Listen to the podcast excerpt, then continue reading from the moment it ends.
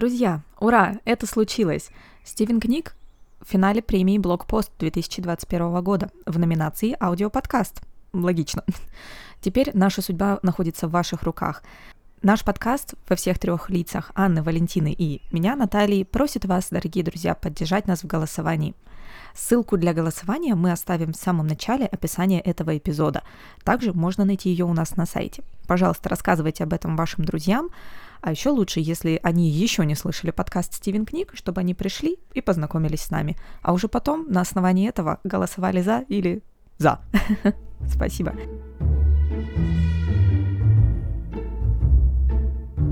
Привет! Это литературный подкаст Стивен Книг. Мы это Валентина, Наталья и Анна. Будем говорить о разных книгах и о литературе в целом, обсуждать, что хотел сказать автор и что в итоге поняли мы, читатели. Ну что ж, мы в прошлом, как мы, наверное, все-таки больше я, в прошлом, позапрошлом выпусках немножко я ныла о том, что надоело читать вся, всяческую токсичную литературу, отношения какие-то в них во всех странные, что в каноне, что в современной литературе, читаешь и удивляешься. Так вот, решили мы почитать что-нибудь расслабляющее, веселое, не напряжная и, может быть, даже с неплохим, ну или хотя бы не таким токсичным примером отношений. И почитали э, неожиданно писательницу, в книгах которой мы нашли следующие цитаты. «Женщин нельзя оставлять без присмотра», а женщине достаточно восхищаться мужчиной, который рядом, и тогда у нее не будет ребяческой и рассудочной тоски по несбыточному. И, конечно же, это... Ту-ду-ду-дум. Это Франсуаза Саган. Мы долго искали какую-нибудь легкую, ненавязчивую литературу для расслабления, чтобы отдохнуть от разных токсичных, да, как Наташа сказала, отношений, но в итоге наткнулись на еще одно, когда все сложно, все плохо, все очень депрессивно, и все как-то уже не катит в нашу эпоху. Но почему мы выбрали именно Франсуазу Саган? Почему именно к ней мы пришли? Потому что Вале лежали книжки дома, Вообще у меня были очень э, такие интересные воспоминания о романе «Здравствуй, грусть». Он был наполнен такой атмосферой солнца, моря, какого-то вот чего-то очень прекрасного, но в то же время я помнила, что там была сложная какая-то моральная, возможно, дилемма, и ничего особенного не помнила. Но ощущение вот этого искрящегося морского побережья как-то затуманило мне, возможно, мой литературный радар. Да, и книжки лежали красивые. Я читала одну какую-то книгу Франсуаза Саган, и я абсолютно не могу вспомнить, что это была за книга. Мама, я знаю, ты слушаешь, посмотри, пожалуйста, у меня в комнате она все еще стоит на полке, белая такая красивая книжка в твердой обложке прям, прям с красивой иллюстрацией. Эм, я помню, что я когда ее прочитала, было прям тоже неплохо. Вот прям хорошее впечатление, ощущения остались. Э, правда, в памяти не очень закрепилось, и поэтому я как-то тоже так радостно сказала, да, да, давайте читать Саган. Э, я читала давно тоже «Здравствуй, грусть», читала «Смятую постель», кажется, не помню, читала до конца или нет.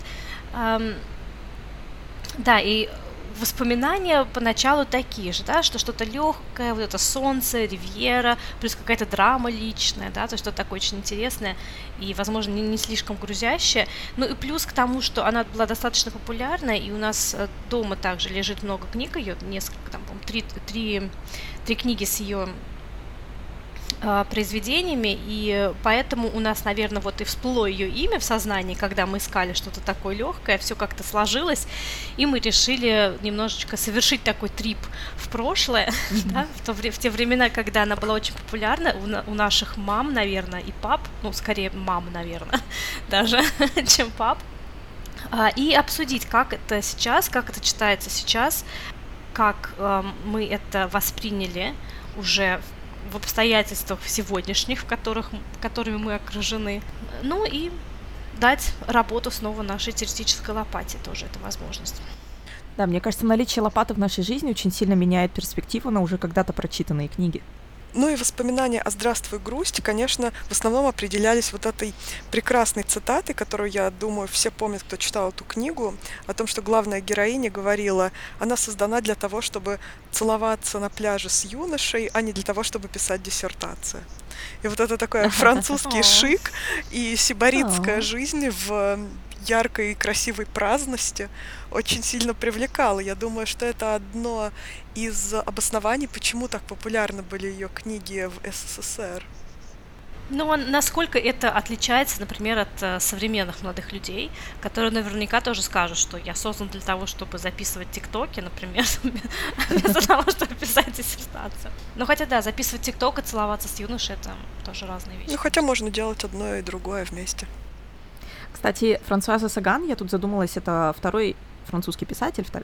писательница первая, но второй французский автор, о котором мы говорим в нашем подкасте, э, потому что мы в самом начале же говорили про мы говорили про Лорана Бине, французского писателя, и вот сейчас Франсуаза Саган. Мы такие разнообразные, в кавычках.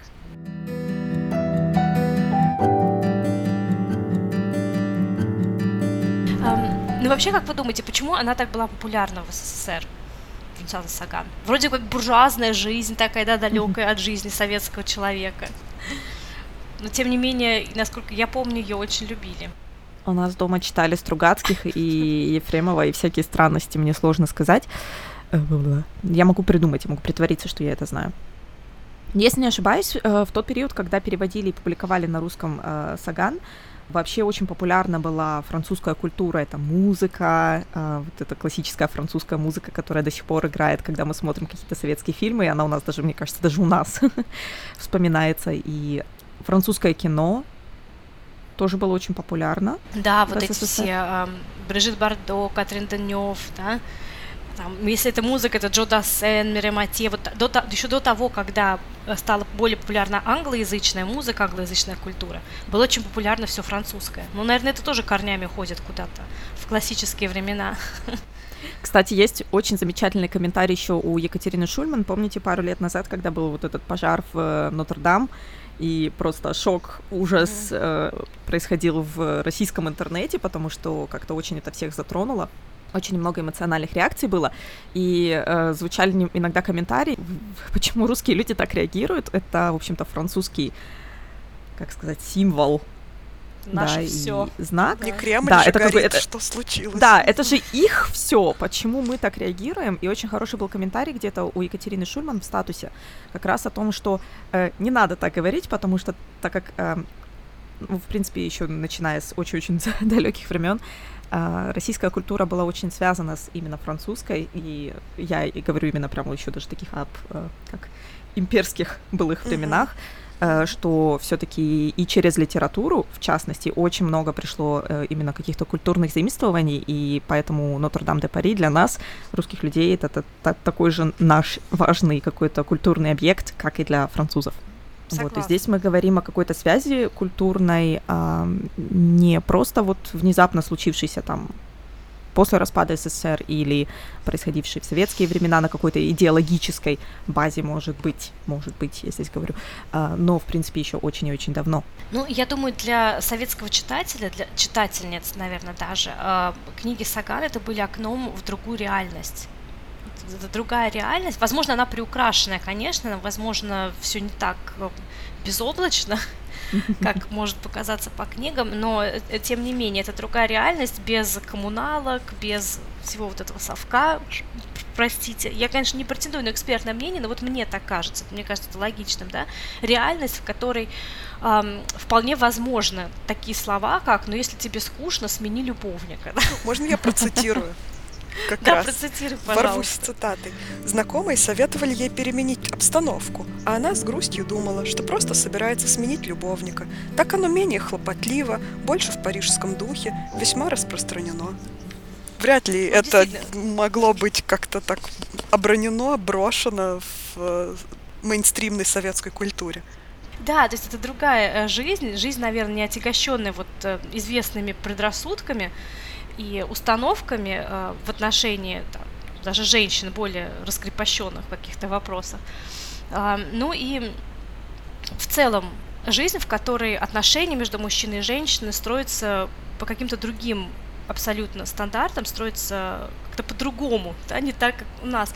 Вы знаете, у меня проверенная инфа, мои родители знали в студенческие годы девушку, француженку, она приезжала сюда по обмену на несколько месяцев учиться, она была в шоке, почему у нас такая проблема, найти себе мужчину вот просто на один вечер.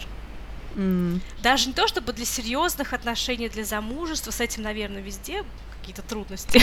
И в книгах мире. Саган это отражается, что да, действительно, это очень непросто.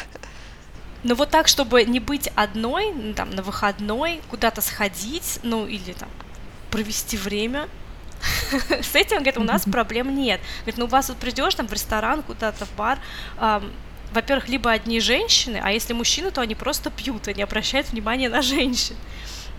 Вот, у них с этим проблем нет. И, и она говорила, что э, я уж не знаю, насколько это правда, это тоже мне рассказывали, как бы, да, по ее словам, что если э, женщины тоже э, у женщин тоже такой лё, более легкий подход, то есть если на утро э, она, она может на утро просто оставить записку, там, если что, позвони.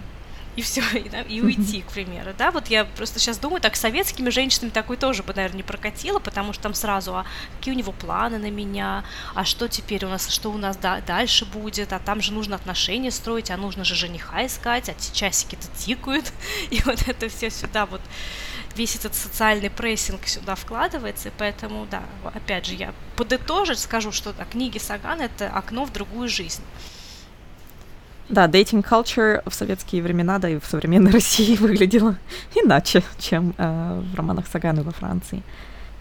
Но за этим, собственно, кроются те же проблемы и те же вопросы, да, несмотря на то, что э, обертка может быть очень свежей, колоритной, совершенно внезапной и другой, но э, вопросы, которые лежат внутри э, книг, практически те же самые.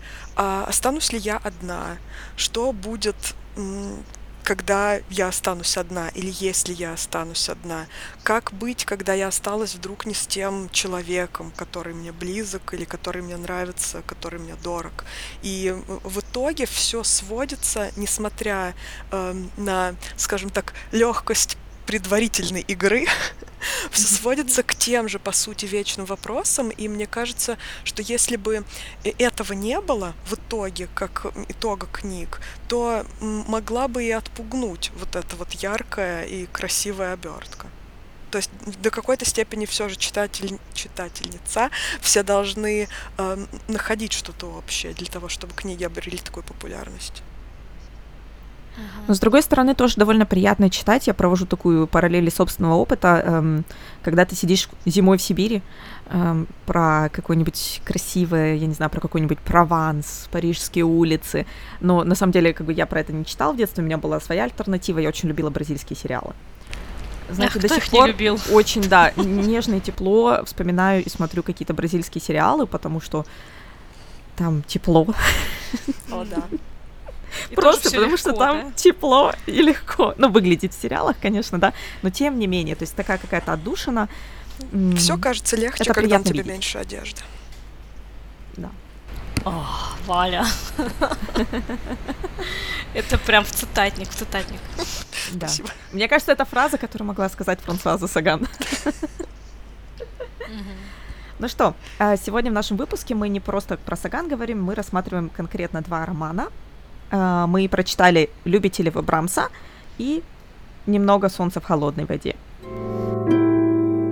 Какие у вас впечатления, вот, первые впечатления, вот если вкратце так рассказать? Ну, первое впечатление у меня именно от э, любителей вы Брамса — это энциклопедия стереотипов о французах. Пожалуй, так. написанные самими французами причем. Очень аутентичные клише, да, возможно, инсайдерские. А мы назовем этот эпизод «Любители вы Стивена»? Неплохо, немного Стивена в холодной воде.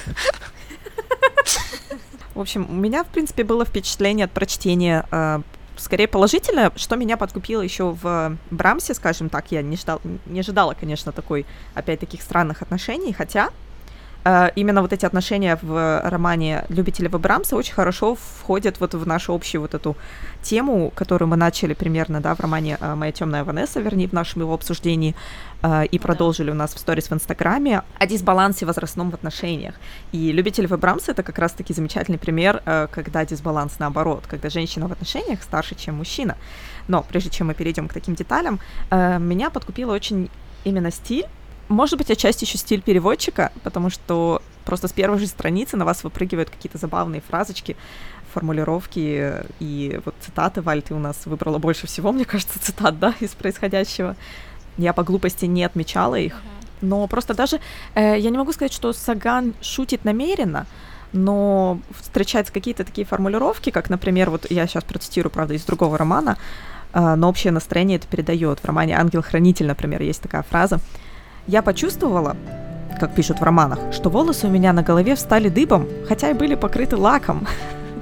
И мне кажется, вот какой-то такой очень э, тонкий, искрящийся юмор в романах Саган добавляет общей харизмы вообще происходящему, да. Несмотря на, в общем-то, грустные темы. Здесь, может быть, э, переводчик еще добавил. Да, на самом деле, я думаю, что что от, очень что-то есть, то есть это уже даже по-русски звучит настолько э, искристо и юморно, что я думаю, что на самом деле очень много вот здесь действительно э, работа переводчика. Или, например, из того же ангела-хранителя. Хорошо чувствуешь себя в своей шкуре, пока есть человек, который эту шкуру гладит. О, нет, мне, когда я читала, мне, в принципе, нравился сам текст. Написано умно, остроумно, скажем так, прозорливо. И вот мне показался роман э, «Любите ли вы Брамса» скорее даже не полноценным романом, а такой зарисовкой, как вот «Окно Парижа».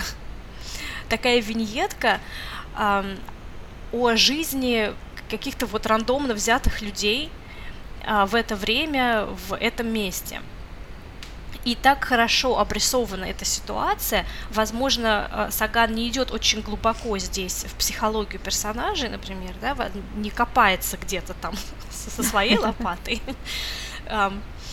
как мы, да, но настолько четко обрисована эта ситуация, именно этот конфликт, да, когда мужчина с женщиной уже средних лет, скажем так, в отношениях, они уже немного новизна, скажем так, и страсть уже поутихли, да, и оба как-то иногда скучают, но тем не менее привязаны друг к другу. И, и на, настолько это показано я думаю, очень реалистично и правдоподобно, и вот это меня подкупило, да, что это не просто надуманная какая-то история любви, причем она показана без заламывания рук, без лишней драмы, все как-то весьма прозаично и, и э, буднично, и ежедневно, и веришь, да, что такое может произойти вообще везде, в какое окно не загляни. А мне наоборот показалось, что здесь есть э, очень много вот этой драматичности, э, и она встревала вот в эту ровную историю, в какие-то вообще неподходящие моменты, и мне все время это как-то было, что там про шкуру, против шерсти меня эта рука гладила Саган. Например, конечно, следовало бы остаться у нее и провести с ней ночь. Нет все-таки лучшего средства успокоить тревогу женщины.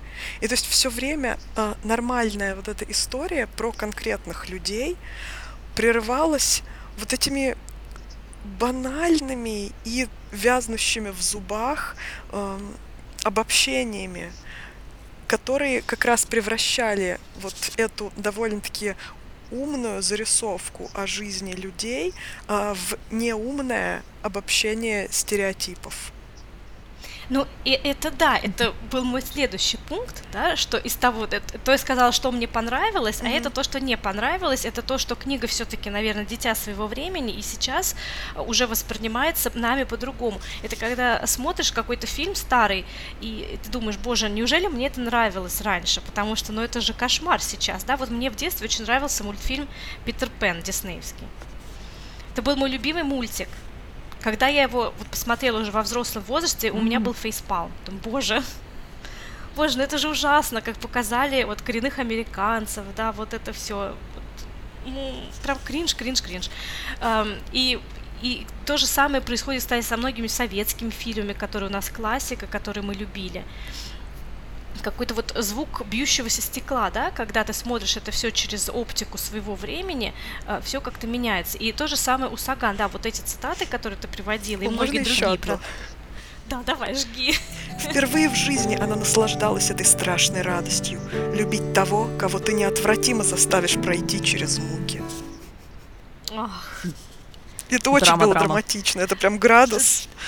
Ну, там, да, вот такие банальности и стереотипы, но, возможно, тогда это не было банальностью, возможно, возможно тогда это действительно, ну, вот существовал какой-то вот такой э, существовали такие установки, да, что вот мужчины так себя ведут, а вот женщины так себя ведут. И да, сейчас это кажется уже очень стереотипным и очень надуманным. Поэтому да, это тоже как-то немного было против шерсти. Ну и плюс, э, еще знаете, что мне было против шерсти? Это тоже вот опять к вопросу о переводе. Когда переводят, э, ну, лексика такая очень э, тех времен. Да. А это вот мне понравилось слова, как раз. Которые сейчас уже не употребляются. Когда то ли Симон, то ли кто-то кому-то приходит в гости, я не помню, и написано, что эм, покажи мне свое обиталище, что ли, я не знаю, вот ну кто так говорит, ну обиталище, ну да, это немного старомодно, ну или такие, например, э, вещи, как э, когда описывают хозяина магазина, в котором работает Поль, э, написано и восхищение шляпника гомосексуалиста, да, хотя у нас сейчас уже так не говорят, это уже ну, некорректный термин. Да, как-то Саган мотает из э, одного угла в другой другой. Э, я тоже процитирую тогда две цитаты, просто чтобы сравнить вот эти ощущения. Валь, то, о чем ты именно говорила. Например, э, внезапно один из персонажей Роже говорит, все женщины на один лад. Они всего требуют, все отдают, незаметно приучают вас к полному доверию, а затем в один прекрасный день уходят из вашей жизни по самому ничтожному поводу. Опять драма-драма. ох уж эти Негодяйки. женщины. Угу. А в ответ, а э, ой, вернее, не в ответ, а в контраст вот такая вот ситуация, например. Через час он проснулся, очень оживленный, взглянул на часы и категорически заявил, что самое время идти танцевать и пить. И вот как-то вот это, да, наверное, какая-то такая ирония бытия, не ирония, а вот именно даже как Остроумие. Остроумие, да, вот такое э, и, к ежедневным ситуациям постоянно перемежается с какими-то вот этими ну, наверное, сейчас уже пошло выглядящими сентенциями о, о любви, об отношениях. Она балансирует между такой острой, психологической даже э, реалистичной прозой, э, которая уходит корнями, наверное, в русскую классическую традицию даже, да? Мне, мне в Инстаграме подсказывали, что она наследует Прусту. То есть она балансирует, да, между такой тонкой, остроумной, э, психологической даже прозой, э, которая уходит корнями, возможно, в русскую классическую литературу, и это будет еще больше заметно в романе «Немного солнца в холодной воде», вот между этим и какими-то, да, ванильными цитатками, которые сейчас уже устарели. И поэтому впечатление неоднозначное. Вот я бы хотела здесь это впечатление чуть-чуть добить, прям процитировав сцену, которую можно, наверное, назвать не баян, но классика которая э, в разных вариациях тиражируется и в кинематографе, и в других романтических произведениях. Э, эта сцена, сцена происходит, э, когда герои танцуют. В эту самую минуту ее обнаженная рука задела руку Роже, лежавшую на спине его дамы, и Поль открыла глаза. Они поглядели друг на друга. Роже, Поль, каждый из-за плеча другого. То есть вот это прям такое классическое, мне кажется, уже. Вообще, давайте опишем, что такое удивительное в отношениях Брамсе, э, или любителей Брамса, да, просто на сюжетном уровне. Это роман о Поль, женщине 39 лет, которая уже лет 6 как находится в отношениях с мужчиной, Роже, э, который ей периодически изменяет. Там у него чуть ли не каждую главу новая женщина. Э, и однажды она заводит роман с, э, внезапно, не сразу, но внезапно, с 25-летним молодым человеком, Симоном, и, в общем-то, вот в этом происходят вот эти все взгляды из-за плеча другого. Получается такой классический любовный треугольник, э, да, в котором героиня оказывается и из которого она пытается не очень активно mm-hmm. вырваться. Да, Наташ, ты уже упомянула, что э, этот роман очень нам подошел в продолжение нашей темы э, об отношениях, где существует разница в возрасте. И вообще, это первый роман, который мы взяли читать, в надежде найти э, что-то легкое и не токсичное, но в результате, вот по мнению Вали, по-моему, это еще один роман о токсичных отношениях. Да, каждая грань этого треугольника представляла собой разный вид токсичности и созависимости, мне кажется. Ну, может быть, и не со, а какой-то mm-hmm. такой вот странной mm-hmm. штуки. Да. Потому что Поль и Роже представляют собой, ну, очень странную пару, в которой один человек наслаждается всеми преимуществами, а другая страдает от воскресений одинокой женщины, которая ее благоневерной проводит каждую главу с разнообразными другими женщинами. Но в итоге приходит к ней и рассказывает ей, как он классно провел время и что вообще где. Даже его различные отношения становились типичным предметом шуток у них. И я представляю ее кривую улыбку и натужный смех над этими шутками. Причем а, отношения с молодым человеком Симоном тоже очень странные, потому что сначала кажется, что Поль купается в этих эмоциях, в обожании, в заботе и так далее. Но сам Симон видит, что Поль ну, не вся до конца в этих отношениях, не полностью в них находится. Он чувствует угрозу, и его страх потом все-таки настолько э, отравляет тоже эти отношения, что он становится уже зависим от нее, так же, как она была зависима от Роже. И это тоже настолько неприглядно выглядит, а уж развязка этого романа э, меня просто удручает. Ну, прежде чем придем к развязке, да, э, я согласна, что отношения такие у них получились очень созависимые, и тот же Симон, который поначалу, да, как ты говорил, он принял Поль с распростертыми объятиями, да, со всем своим обожанием, своей вот юношеской а, пылкой э, страстью и любовью, но в то же время он также оказывает на нее давление уже впоследствии, постоянно угу. как бы принуждая ее быстрее сделать выбор, если либо я, либо Ража, он не произносит напрямую эти слова, угу. да, выбирая между нами, но вот он каким-то своим поведением, пассивной агрессией, э, постоянно ей дает понять, что вот он несчастен, что она его мучает, да, что вот, ну он же хочет быть с ней, она вот такая сякая, все равно с этим Роже периодически ходит на обеды. И, и вообще, вы знаете, мне показался Симон, он такой классический миллениал. Хотя это, это немного другая декада, другое десятилетие, но у него такие замашки, что вот, ну, этот босс на работе, опять надо работать, что-то там зарабатывать деньги. Это все так пошло. Валя, а может, ты процитируешь здесь про работу? Ой, да, любимая цитата из этого романа, которая прям, я думаю, задела нас всех за живое. Временами ему страстно хотелось довести своего шефа до белого коленя. Домешала лень. Я думаю, все можем вот к этому relate. Очень сильно. А второй, э, да. вторая цитата, можно тоже, мы ее еще раз озвучим в деталях про э, мерзкие воскресенья одинокой женщины. Да? Итак, мерзкие эти воскресные дни одиноких женщин. Книга, которую читаешь в постели, всячески стараясь затянуть чтение. Переполненные кинотеатры, возможно, коктейль или обед в чьей-нибудь компании – а дома по возвращении неубранная постель и такое ощущение, будто с утра не было прожито еще ни одной минуты. Да-да-да-да. Вот зажрались совсем эти француженки одинокие, да? Я бы посмотрела, как бы они описывали воскресенье замужней женщины с детьми. Да-да-да, воскресенье типичного миллениала в пандемию. Да, да. Когда на тебе висят дети со всех сторон, и ты там уже все что угодно отдала бы за этот коктейль где-нибудь. В чьей-нибудь компании. В чьей-нибудь компании, да. Хоть бы в компании самой себя уже не да.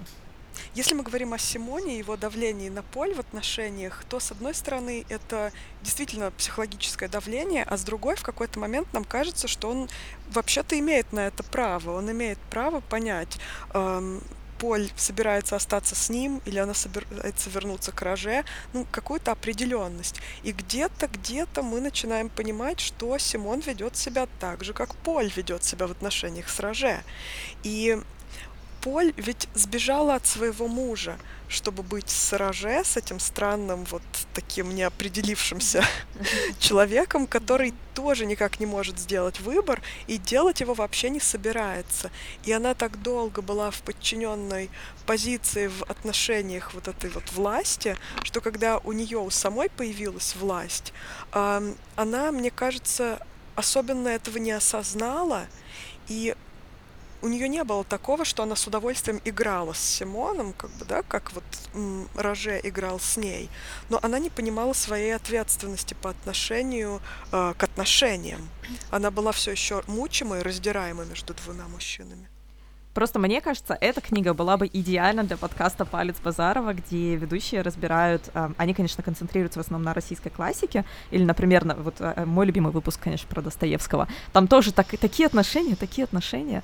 Э, и они рассматривают... Э, книги, ну или, в принципе, в данном случае там были дневники э, жены Достоевского, с точки зрения современной, вот то, что мы сейчас как как бы знаем о психологии отношений, о психологии личности. Мне кажется, это безумно интересно.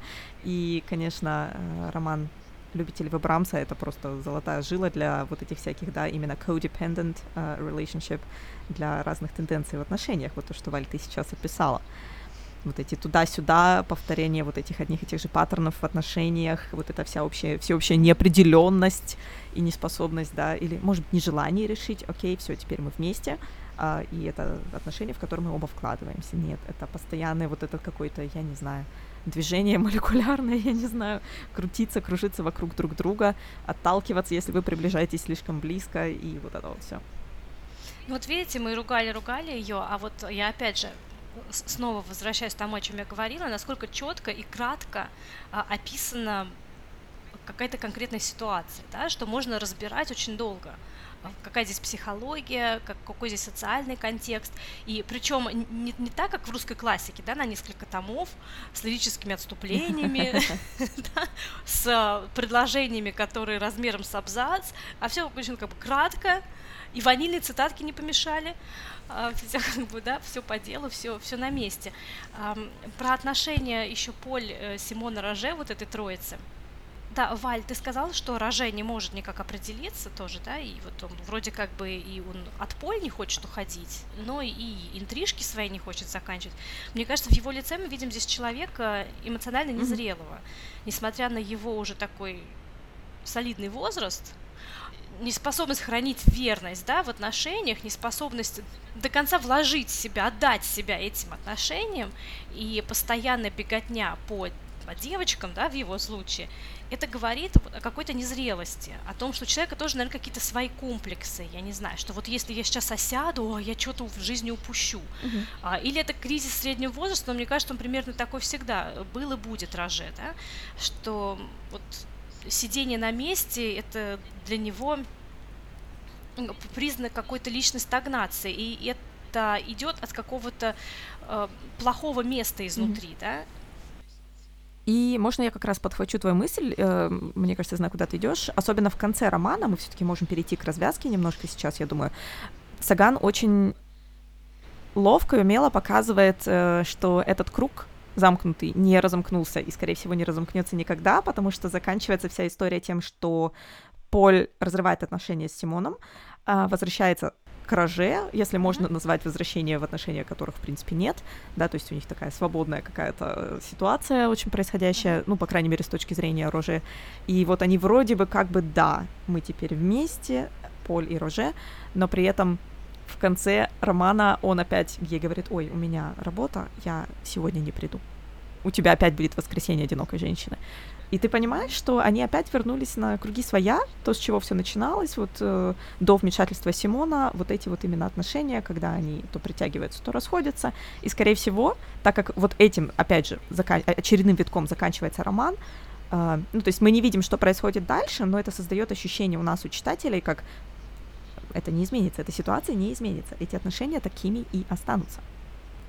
А мне кажется, что это иллюстрация не эмоциональной незрелости, а иллюстрация, я же тут начиталась, знаете, Лив Стрёмквист, расцветает самое красное из роз. И я сейчас позволю себе пересказать кусочек, который сюда очень сильно подходит. Я думаю, что это иллюстрация не эмоциональной незрелости, а сдвига нормы престижной мужественности. Потому что если в XIX веке мужчина проявлял свою мужественность при помощи страстных признаний, он давал обещания, которые, как престижный мужественный мужчина, должен был сдержать. То есть вот это вот все, ахи, вздохи под луной, серенады, письма, вы моя навеки и так далее, то сейчас ну и уже в 20 веке, собственно, это демонстрировалось, у мужчины экономическая власть сменилась властью, как бы вот этой в отношениях, попыткой доминировать. А эта попытка доминирования проявляется через э, дистанцию, через как раз отсутствие вот этих твердых обещаний, э, через отсутствие твердых связей, через серийную сексуальность, опять же, классное название, вот, и избегание всяческих вот этих вот эм, абсолютно твердых и объяснимых связей и попытки манипулирования женщиной в отношениях. Когда женщина сейчас вместо взяла на себя роль мужчины из XIX века, и она тут со страстными признаниями, в общем, а, пытается создать ячейку общества и размножаться, а мужчина такой, ой, нет, я сегодня, наверное, на работе, и я вообще не могу, а что, я тебе что-то обещал, ой, извини. И таким образом, а, когда мужчина потерял свою экономическую эксклюзивную власть, он пытается в общественном плане это компенсировать так. Но это согласно Стрёмквист, которая ссылалась на кучу всяческих философов и социологов. Ну, Все, Валя забила нас мозгами. И сверху еще так теоретической лопатой постучала. Ну, да, ну это, то Примяла. Комиксом сверху придолбила. Да, ну то есть это опять же вопрос токсичной маскулинности да, и вот, и, и, кстати, если ты эмоционально зрелый мужчина, ты плевать хотел на этот социальный престиж. Абсолютно. Правильно? Поэтому я думаю, здесь в, куп, в купе и, и с одной стороны, да, это социальная, это мужская гендерная социализация а, и токсичная маскулинность, и плюс эмоциональная незрелость. А, небольшой комментарий, когда мы говорим, а, особенно в формате романа «Любители вы Брамса», что Роже сказал, а пойду-ка я поработаю, это, конечно же, тоже эфемизм тому, что у него сегодня очередная новая девушка будет, и он с ней будет проводить время, да? То есть, а, потому что... Поработает над долгом джентльмена. Да-да-да, долгом кавалера, Ой, да, он пойдет долг кавалера выполнять. Просто если мужчина решил, хм, пойду поработаю, это, в принципе, хорошо. Так же, как и вообще любой человек решил, пойду поработаю, неплохо. Эм, лично я ценю это в отношениях, но, конечно, когда мы говорим в контексте вот сейчас нашей этой беседы, это означает э, немножко другое. Вот э, поэтому вот кто, кстати, кто-то из вас или где-то мы видели э, такую мысль, что Сагана это Салли Руни своего поколения. Это мне в Инстаграме подсказали. Да, и вот я теперь понимаю, почему вот теперь, когда ты сказала про теорию Лив Стрёмквист, да, о том, и как это связано с Роже, действительно, она создает такой портрет своего поколения. Вот это действительно окно в Париж, в современный Париж, да, в современное ей mm-hmm. общество. Настолько четко она а, описывает, ну пусть даже с какими-то недостатками сейчас для нас, с какими-то банальностями, с какими-то уже э, неполиткорректными вещами, но все равно вот э, этот срез э, общества парижского на тот момент дан просто прекрасно, так же, как, наверное, у Сали Руни, которая препарирует миллениалов.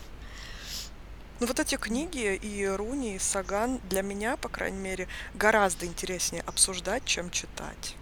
Да, кстати, да. Ну, кстати, есть да, такой да. момент. Да, есть такой Хорошо, момент. что у нас есть Стивен Книг. Да. Я помню, когда, да, когда мы еще это э, было на, на начальной стадии обсуждения, Валя, ты еще говорила, что вот снова книга, где женщина находится в абьюзивных отношениях. Ну вот э, считают ли эти отношения абьюзивными? Или это какая-то такая добровольная петля, в которую она влезла? Ну так в абьюзивных отношениях в основном они добровольно туда лезут. Мне кажется, у нас немножко не хватает здесь, как бы, скажем так, психологического опыта и бэкграунда, именно как uh-huh. с точки зрения психологии, потому что, наверное, все-таки есть где-то разница между э, вот этими codependent, взаимозависимыми отношениями, yeah. где немножко все-таки другая динамика. Это как, например, вот э, отношения Мелисы и Ника в романе «Разговоры с друзьями», и где четко прям прослеживается, что это не просто вот кто-то из двоих находится в абьюзивных отношениях друг с другом, да, а именно взаимозависимые. То есть там вроде так себе отношения получается, так, ну, токсичненько, uh-huh. но а, они оба нашли свою нишу в этих отношениях, и для них это работает, и для них это комфортно. А откровенно абьюзивные отношения, это, наверное, все-таки немножко другая ситуация. Хотя одно в другое легко очень, мне кажется, может перетекать. И я бы здесь. Нам нужно, вот... наверное, учить матчасть. Да, я бы здесь вот еще почитала побольше. Но я все-таки склоняюсь к тому, что у Саган фокус именно больше на социальном и на том, как наша социализация, гендерная и прочее влияет на эти отношения. Так же, как у Руни тоже вот это uh-huh. социальное проплетено, да, как классовость О, да. влияет на наши uh-huh. ощущения в отношениях. И здесь вот э, ты говорила о, о том, да, что вот, Валя, ты говорила о токсичной маскулинности, о вот этих ролях социальных, да, которые предписываются современным мужчинам. Но и в отношении Поль происходит такая же заваруха, а, когда она фактически отказывает себе ну, банально говоря, да, в своей личной свободе, в своем личном счастье, потому что вот, а что они подумают, да, там очень часто ее мотивация э, описывается как ну вот она будет одной из этих стареющих женщин, да, и они будут ходить какие-то пересуды, вот это ей движет, и страх одиночества. И вот это слово, что она будет как одинокая женщина, что она будет проводить досуг как одинокая женщина, что она будет одна, повторяется много-много раз а, на страницах романа. Это страх одиночества ее. И я не хочу сейчас надевать белое пальто и говорить, что ох, какая же она вот такая. Mm-hmm не феминистка, да, да, и все это бросила свою жизнь фактически а, под ноги этого роже, который ее не ценит. Потому что я вполне понимаю, почему она именно такие решения принимает, потому что она была замужем, кажется, два раза, да? Или один раз. Ну ладно, неважно. Она уже была замужем, она ушла от мужа к роже, с Роже она уже пытается построить отношения, скажем так, уже 6 mm лет, то есть уже вложено, наверное, какое-то время и усилие эмоциональное, и духовное, да, и интеллектуальное в это во все.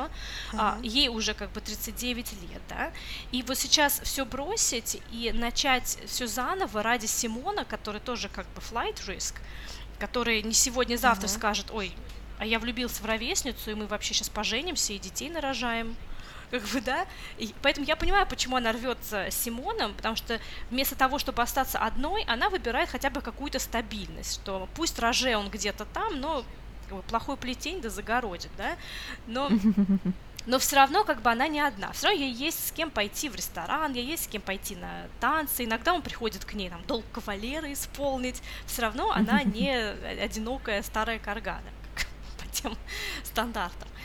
Вот. Поэтому это, конечно, очень грустно, но, к сожалению, на тот момент, да и сейчас, наверное, это тоже э, весьма распространено. Подобное отношение, когда, ну, чтобы был хоть кто-то. Mm-hmm. Грустная книжка. Очень. Давайте перейдем к следующей книжке, потому что уже много пишем, да? Веселая книжка. А что же по поводу романа «Немного солнца в э, какой-то там воде», я забыла. «Немного солнца в холодной воде». Тоже не веселая книжка. Главный герой Жиль очень томно страдает от депрессии. Он такой томный, э, при том, что он очень э, успешный репортер, ну не очень, но достаточно успешный репортер, живет с очень успешной фотомоделью, ну прям вот классика, и страдает от депрессии. Все ему не мило, при том, что у него есть и друг хороший, и все, в общем, у него нормально. И он уезжает в деревню к сестре, чтобы скрыться от назойливого внимания друга, который пытается ему все время помочь, очень бесит его, и назойливого внимания его э, умной и успешной модели, которая считает себя дурочкой, но пытается ему все время зачем-то помочь и бесит его сильно. В общем, берет отпуск, поехал к сестре, а там встречается с такой классной замужней женщиной. И как давай у них роман. Ах, какая женщина! а можно вопрос? Вот эти друзья, которые пытаются ему помочь, они как пытаются ему с депрессией помочь? Приходят и говорят, ну перестань уже грустить. Ну, типа того, да. Они говорят ему, и вот тебе врач. Ну там врач такой тоже, знаете, вот. Это ну, еще какой было был? до того. А врач приходит и говорит, ну перестань уже Это грустить. было еще до времени mental health awareness, вот. Поэтому врач там такой, да все у вас нормально, сходите расслабьтесь, съездите куда-нибудь там на воды То есть это говорят не друзья, которые в принципе нормальные, послали его к врачу, это говорит врач. Врач вот попался неудачно. Ну да. Ну и он, в общем, поехал. И нашел единственного человека, который его не бесит. Это замужняя женщина. А она тоже очень такая интересная, потому что она неожиданно, даже, наверное, для самой себя, бросается в этот роман, э, вообще очертя голову просто. Э, бросает мужа, едет в Париж за томным жилем. Жиль, причем, получает вдруг повышение неожиданно, то есть у него все идет в гору. Да и расставшись со своей моделью, он вроде как сначала очень неплохо живет со своей новой дамой. И модель, кстати, получает очень классное повышение, когда уходит от этого депрессивного мужчины. Эм, вот. Но в итоге все заканчивается тоже достаточно грустно. Потому что книжка полна аллюзий к русской классике. Тон-тон-тон. Угадайте, какой книге. Если жена оставляет мужа ради молодого какого-то еще одного миллениала, которому что-то все не в кайф, у которого какие-то депрессии там. И который все время катается на поезде туда-сюда. Да. Ага. А вопрос, э, да, э, социум еще презирает эту женщину за то, что она это сделала? Социум не особо показывается, потому что мы все время в голове жили, а он такой томный. Да, все крутится вокруг ага, жили. Понятно. И, видимо, не очень внимательно. Вообще не очень. До него только очень потом с трудом доходит, что его подружка-модель вообще-то была нормальная и зря бесила его. Когда с ней начинает Слушайте. тусоваться очень известный фотограф. Но, наверное, Вронский тоже не сильно задумывался, что же происходило в жизни Анны Карениной. И как, как на нее Наверное, в их отношениях да. реагировал социум, Но он переживал. Да? Мне никогда не нравился Вронский, мне он казался таким вообще Миллениалом? Миллениалом, да. В общем, зацикленный на себе какой-то хлыщ. И поэтому мне очень нравится экранизация с Кирой Найтли, потому что там именно показана вот вся суть его Вронского, что он не такой-то он уж и романтический любовник, что он скорее bad guy в этой истории, чем несчастный влюбленный. Немножко в топ. Вам не кажется, что это тоже характеристика какая-то миллениалов, не любить миллениалов? У нас как-то поколенческое такое. У меня просто столько друзей, мы все миллениалы, и все такие, о, господи, миллениалы, и глаза закатывают. И, и глаза закатывают ну, сами да. на себя. Ну да, в общем-то, это такое какое-то самоосознание вот этого мы бреда. Такие, да, мы, мы, мы очень мета-мета. Вообще, Жиль очень интересный персонаж, и книга намного интереснее, мне, мне показалось, читается, чем э, «Любители Выбрамса». Да, но и в то же время оставляет много вопросов. У меня вопрос поначалу, когда начинается, начинаются первые главы, нам дается понять, что Жиль э, да, что что-то у него не так с его эмоциональной, психической э, сферой, э, что у него, скорее всего, депрессия, которую никто не воспринимает всерьез, да, и все ему советуют просто съездить отдохнуть, просто расслабиться, и как-то обесценивается это. И сначала мне показалось, что эта книга именно об этом, о том, как сложно человеку в этом состоянии, как это состояние может абсолютно не зависеть от твоих жизненных обстоятельств, и у тебя действительно может быть все, но при этом эм, у тебя может быть потерян интерес какой-либо к жизни. Но затем в последующих главах эта его депрессия становится действительно каким-то притворством, и нам дается понять, что он, в принципе, не очень зрелый, опять же, не очень хороший человек, зацикленный на себе, такой вот э, инфантильный даже, я бы сказала. И и это перечеркивает первые главы, где говорится про его депрессию. И я не, не поняла, это в силу того, что у Саган тоже были такие отношения тогда вот к проблемам психического здоровья, что она тоже их обесценила таким образом. Или депрессия вначале это была обманка, а на самом деле у него никакая не депрессия, на самом деле он просто чудак на букву М, да? Вот. Мне было непонятно здесь. Мне кажется, что мы смело можем называть эту книгу эм, попыткой перевернуть Анну Каренину и рассказать голосом Вронского эту историю. И возможно, вот как тебе не нравился Вронский никогда, mm-hmm. Саган, возможно, он тоже никогда не нравился.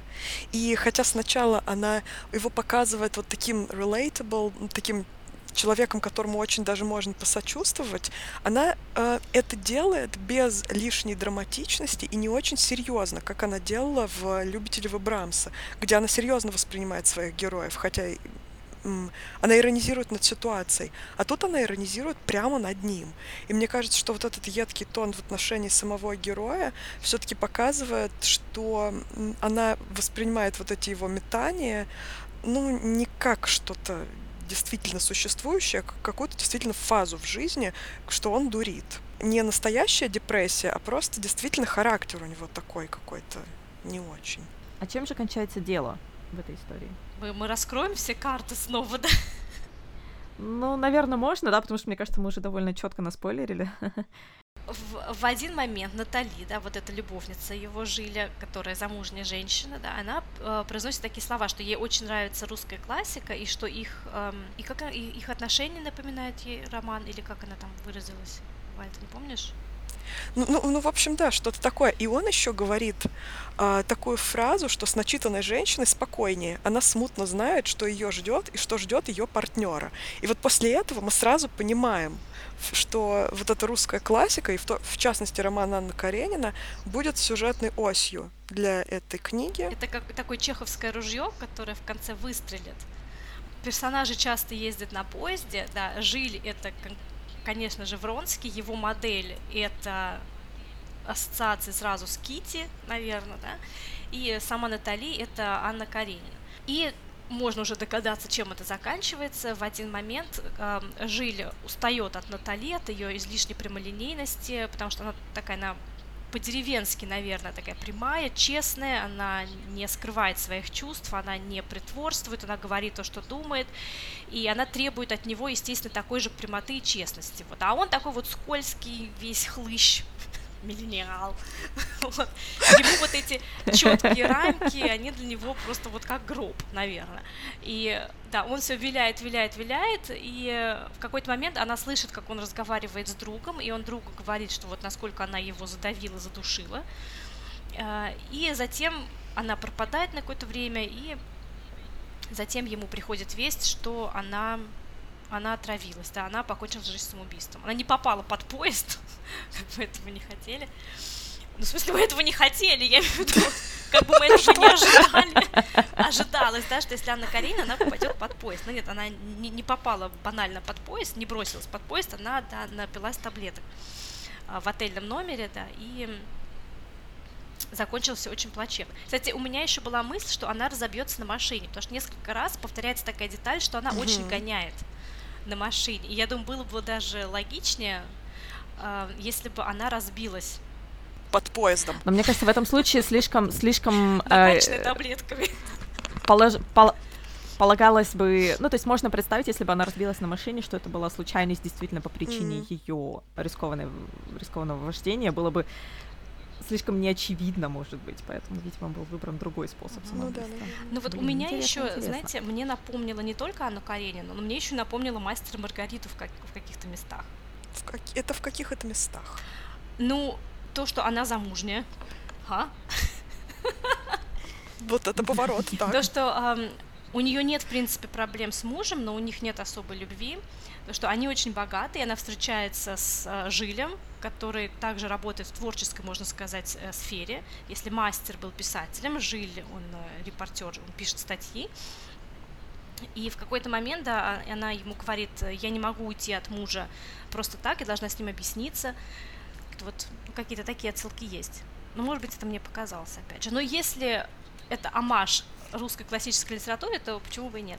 Да, без этого явно не обойдется показалось еще, да, что «Немного солнца в холодной воде» — это непоследовательно несколько произведений или композиция э, выстроена непоследовательно, а, потому что начинается вроде с одного, как я уже сказала, с депрессии, заканчивается с другим, и его депрессия оказывается дурным характером.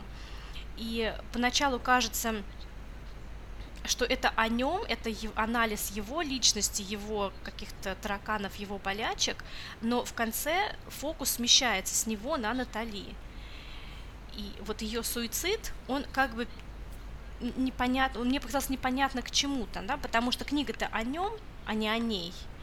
И э, Саган снова использует ту же концовку, что и в «Здравствуй, грусть», когда один из персонажей совершает суицид, опять же таки под влиянием, наверное, каких-то действий по отношению к этому персонажу главного героя.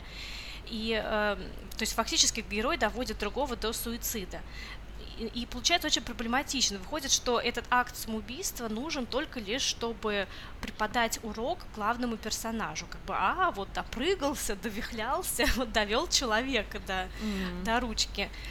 И такое было ощущение, что эти проблемы с психическим здоровьем обесцениваются и становятся как бы plot device, только в угоду сюжета. Объясни мне, Валя. Я не могу объяснить, но у меня создалось немножечко другое впечатление. А, я думаю, наоборот, что роман достаточно логичный, он мне понравился гораздо больше, чем э, «Любители Брамса», как раз за свою логичность. Э, мы начинаем с Жиля, и мы фактически Жилем и заканчиваем, то есть это роман о нем. Мне не показалось, что одеяло перетянуто на Натали, потому что она там тоже как костыль для него, и мы видим ее только через его глаза. И э, не, независимо от того, какая женщина рядом с ним, то была вот эта модель классная, потом вот эта Натали, она тоже по-своему очень классная. Э, он все равно остается зацикленным на себе, все равно ему все не так. Ни э, достаточно независимая девушка, которая была до этого с ним, хотя она его очень любила и была к нему внимательна, ни другая, которая полностью вообще была посвящена исключительно в отношения с ним. Э, тоже она его не устроила, тоже вот его задушила по факту для него показалось. И что ему все не так, по сути. А, Натали мне показалось, э, ну, достаточно нелогичной именно тем, что она самоубилась, потому что она все-таки была более самодостаточным человеком. Мне казалось, что она более самодостаточна, но оказалось, в общем-то, что совсем нет. Но в итоге это показалось логичным, эм, потому что это все сходилось на жиле. Он считал себя пупом земли, и в этой книге максимально это показано.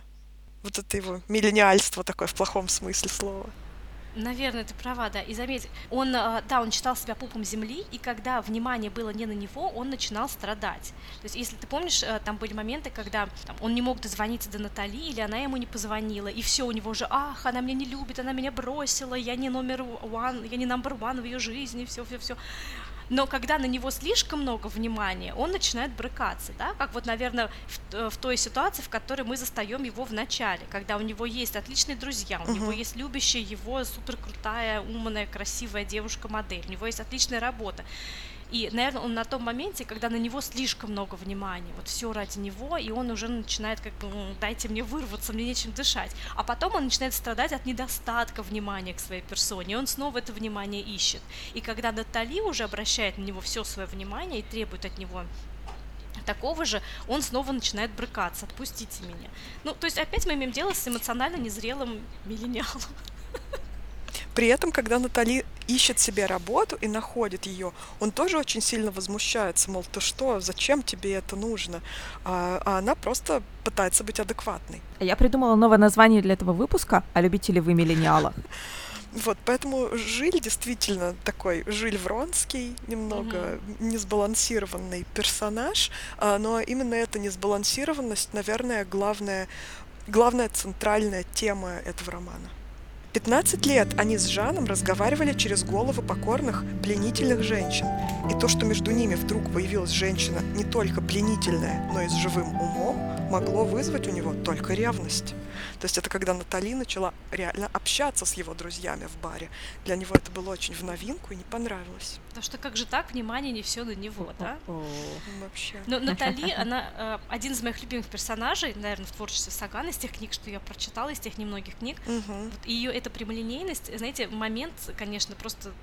Мне, мне очень понравился эпизод, когда Жиль спрашивает ее о ее предыдущих любовниках, ну и, конечно, ему интересно узнать, эм, испытывала ли она с ними то же самое, что и с ним. И она так без, без обиняков ему сказала, ну да.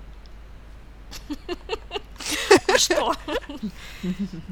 Также все было чудесно и прекрасно в плане физических утех. А что такого? Он, конечно, так немножечко осел. Не ожидал. Ну что ж, друзья, я, наверное, попытаюсь закруглить наш выпуск очередной цитатой. Давай. Из романа «О любителе Брамса». Это э, о Симоне. Он был весьма подходящим объектом для психоанализа. Так, по крайней мере, утверждала его мать. Так вот, романы Франсуазы Саган — это весьма подходящие объекты для обсуждения в вашем книжном клубе. Так утверждали читатели из литературного подкаста «Стивен Книг». Так что, друзья, пожалуйста, делитесь вашими впечатлениями о Саган, о ее романах, вообще о французской литературе. Э, читали ли вы давайте расскажите нам, как любите вы миллениалов. Заходите в Инстаграм, пообщаемся. Ну что, всем спасибо и пока. Пока. И еще одно маленькое финальное объявление. Этот выпуск завершает четвертый сезон литературного подкаста «Стивен книг». Мы уходим на месяцок в отпуск, чтобы начитать новых книг, придумать новых идей, раскопать новых теорий и вернуться к вам с ними через месяц. А еще, ребят, не забывайте, пожалуйста, заглядывать к нам в Инстаграм, потому что сейчас у нас на все лето происходит огромнейшая коллаборация с разными друзьями из YouTube, из других подкастов и из других Инстаграм-каналов, с лекциями, с э, интервью, с вообще нашими размышлениями о замечательной теме школьной программы по литературе. Всю информацию вы можете найти под хэштегом Стивен, нижнее подчеркивание, школ лит, с двумя «л». Пожалуйста, проходите по всем ссылкам и слушайте все выпуски. Спасибо и всем пока. Пока.